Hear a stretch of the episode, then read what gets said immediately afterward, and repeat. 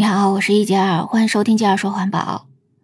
本来呢，圣诞节对于西方人来讲呢，是一个非常重要的日子，是一个阖家欢乐、非常应该说是非常开心的这种日子哈。但是今年的圣诞节对于他们来讲呢，却是一个非常大的灾难，因为呢，在圣诞节的前后，突然出现了非常严重的暴风雪的天气。虽然每年冬天对于美国来讲的话，肯定也是会要遇到下雪的日子，也会遇到寒潮，跟我们中国北方是一样的哈。但是今年的这个暴风雪的天气真的是与众不同。这次的天气现象被称为是炸弹气旋，从它的这个名字你就知道，它真的是非常严重的一种天气现象。那你知道台风吗？台风呢，它是热带洋面上形成的气旋，而这次呢叫做炸弹气旋，它是陆地上形成的温带的气旋。所以你可以想一下，在夏天那些特别厉害的台风登陆的时候，陆地上受到的这些影响是有多大，你就知道这次的暴风雪影响是有多大了。据一些报道说，在这次大暴风雪当中，死亡的人数已经超过五十人了。这些人呢，大多数都是被冻死的。有很多呢是直接在车上就被冻死的。那你说他为什么不回家呢？在车上，因为他们正在路上，然后突然就来了大暴风雪，然后他们就觉得特别害怕嘛，就在那个车里不敢出来，说等会儿再走吧。但是呢，那个暴风雪就没有停的这个意思，一直不停的下雪下雪。所以呢，在车里边，它的那个燃料用尽了之后，那它就没有办法熄火了嘛，然后那个车里就特别特别冷。那一下子降了多少度呢？那据说呢，在暴风雪来临之后，那有些地方一下子降到零下的四十多度。也就是说呢，平常的温度，冬天呢，我们温度也就是在零度，最低呢也就是零下十度左右。但是暴风雪来了之后，一下子就降到零下的三十到四十度左右。通常呢，在一天之内，也就是二十四小时，气温下降十度就被称为是一次寒潮。但是呢，这一次在美国，一天之内呢，下降的温度就超过了二三十度。你可以想想，这给人的身体带来的这种危害是有多大。所以有很多人都是被冻死在路上的。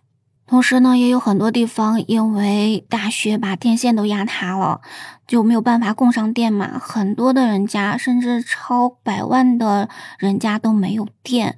那你想想，本来在圣诞节这么欢快的日子，大家用电量都本来应该是很大的。但突然呢，都停电了，没有电可以用。而在美国呢，他们都是以用电来取暖呢。那没有电，那他们就没有温度啊。那在房子里一下子温度降到零下的二三十度，应该也是有一些老人是没有办法抵御这么寒冷的天气，所以呢，带来了嗯一些死亡的情况吧。所以政府也是在不断的呼吁大家尽量少用电，一些没有必要的非常大功率的电器尽量不要去开，因为对于美国来讲，整个国家的用电都是非常紧张的，而且电价据说呢是上涨了百分之四百，也就是说呢是平时电价的四倍了，这是多么可怕的数字啊！那政府呢也呼吁大家尽量不要出门，因为一个不小心可能就会危及到生命。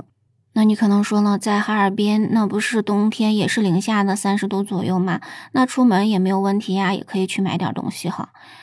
但是呢，在这一次的暴风雪中，美国的这个不仅是雪下的特别大，而且呢，风也是特别特别大的。也就是说呢，这个风呢，刮得你都睁不开眼睛，甚至呢看不清路。据报道说，有一个五六十岁的男人说，出门买点东西吧。但是呢，他虽然做好了各种的防护，穿了非常厚的衣服，但是他出门之后就再也没有回来，后来就被发现是冻死在路上了。所以你可以想想这次的暴风雪是多么的厉害。听到这里，你有没有想到，说我第一期的节目里就跟大家说到，在全球变暖的这样一个时期内，我们也有可能会被冻死的。那很多人在看到了美国发生暴风雪之后的这个照片，都感慨说：“这真的是后天的再现啊！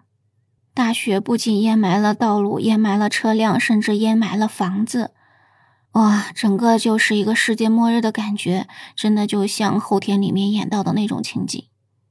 所以呢，我们说全球变暖不只是气温上升这么简单，而是整个气候系统的紊乱，就像人的内分泌失调。”所以以后呢，极端气候它可能会越来越严重，冬天会越来越冷，夏天会越来越热，昼夜的温差也会变大。像这里说到的台风、飓风、瓢泼大雨、干旱等等，那么这些自然灾害都会大幅度的增加。风调雨顺的时候，嗯，可能就会减少了。这就像人发烧，额头可能会很烫，但是手脚却往往会冰凉的。所以可以想想看，今年的夏天，世界经历了如此的高温热浪，哈，那我们遇到的是前所未有的这种热。所以呢，也有老人说，夏天有多热，冬天就会有多冷。从美国的这次大暴雪天气，你就可以感受到世界气候紊乱带来的这种种的后果是有多严重，哈。那你有没有担心说，美国经历了这么大的暴风雪，那我们中国会不会经历这么大的暴风雪呢？那实际上，在圣诞节那天，在我们中国北部，像陕西省，我们这里呢也是下了雪的，只是呢雪没有那么大。我们这里呢下了一天的雪，大概是不到十厘米吧，这么厚的这个雪哈。当然呢，在美国这个雪的厚度，有的地方甚至超过一米六，甚至超过两米多的，所以呢，他们的暴风雪要更猛烈一些。那对于我们来讲的话，只是下了一场小雪，就像那个他们平时愿意过的那种白色的圣诞哈。所以我们这里下的雪可以说是瑞雪兆丰年了，而美国这次的暴风雪，那真的是可怕的灾难了。这其实呢，跟地形也有一定的关系吧，因为美国呢，它是西部是高大的山脉，东部也只有一列山脉，而在整个中部呢，全都是大平原地带，整个密西西比河是穿过了中央的大平原地带。所以呢，这个寒冷的风可以说呢，是从北极一直到墨西哥湾都是长驱直入的。所以呢，整个贯穿美国，从北部到南部都是受到了这个暴风雪的影响的。所以呢，在佛罗里达州这么温暖的地方，那也已经降到了零下二度左右，就相当于什么呢？在我们的海南岛飘起了雪花。你想想这种情况是有多么可怕。那在我们中国北部就比较多山嘛，比如说阿尔泰山、天山、阴山、祁连山，嗯，还包括呢中部的秦岭、大巴山等等。那么这些山呢，它都是东西走向的，也就是说呢，可以阻拦从北极来的这种寒冷的气流。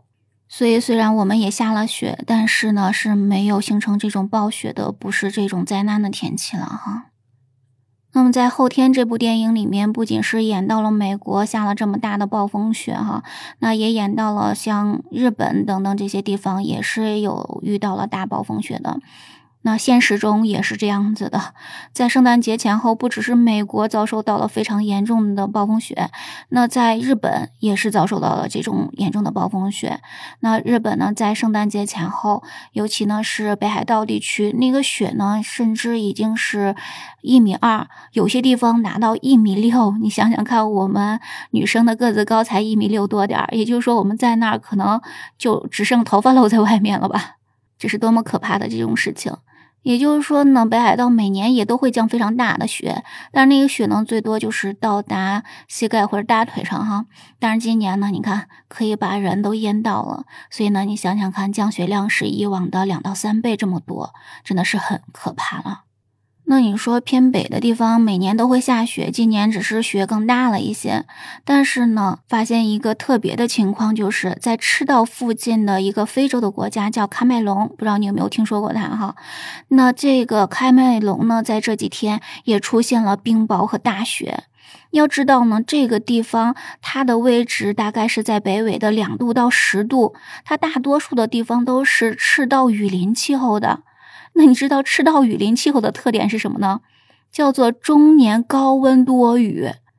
那它的这个气候本来是没有什么冬天的可言的哈，但是呢，却出现了下雪这样的天气。那你可想而知会出现的这样一个问题是有多大。咱们可以回头再来想想今年所遇到的各种的灾难哈，你看呢？从春天开始，我们世界各地就不断的发生各种的森林火灾；夏天呢，又遇到了非常非常高热的这种高温天气，然后呢，在很多的地方又出现了大洪水，洪水过后呢，又有很多的地方面临着非常严重的干旱，到现在呢，又遇到了非常严重的暴风雪。所以可以想想看，人类可能真的是太让大自然伤心了吧？所以呢，它就不断的在报复着人类了。而在大自然的面前，人类的力量显得多么的渺小。不管是洪水、热浪还是暴风雪，我们都很难去来应对它。真的是，我们现在唯一能做的就是尽最大努力保护好自然，不要再去破坏它，不要再去伤它的心。希望我们每个人都能为环保尽一份力，让我们的世界能变得更好。对于全世界遇到的这些灾难，对于环保，你有什么想说的呢？在评论区跟我聊聊你的想法吧。咱们今天就聊到这儿吧，感谢你的收听。如果喜欢我的节目，不要忘记关注、订阅、点赞哦。我们下期节目再见，拜拜。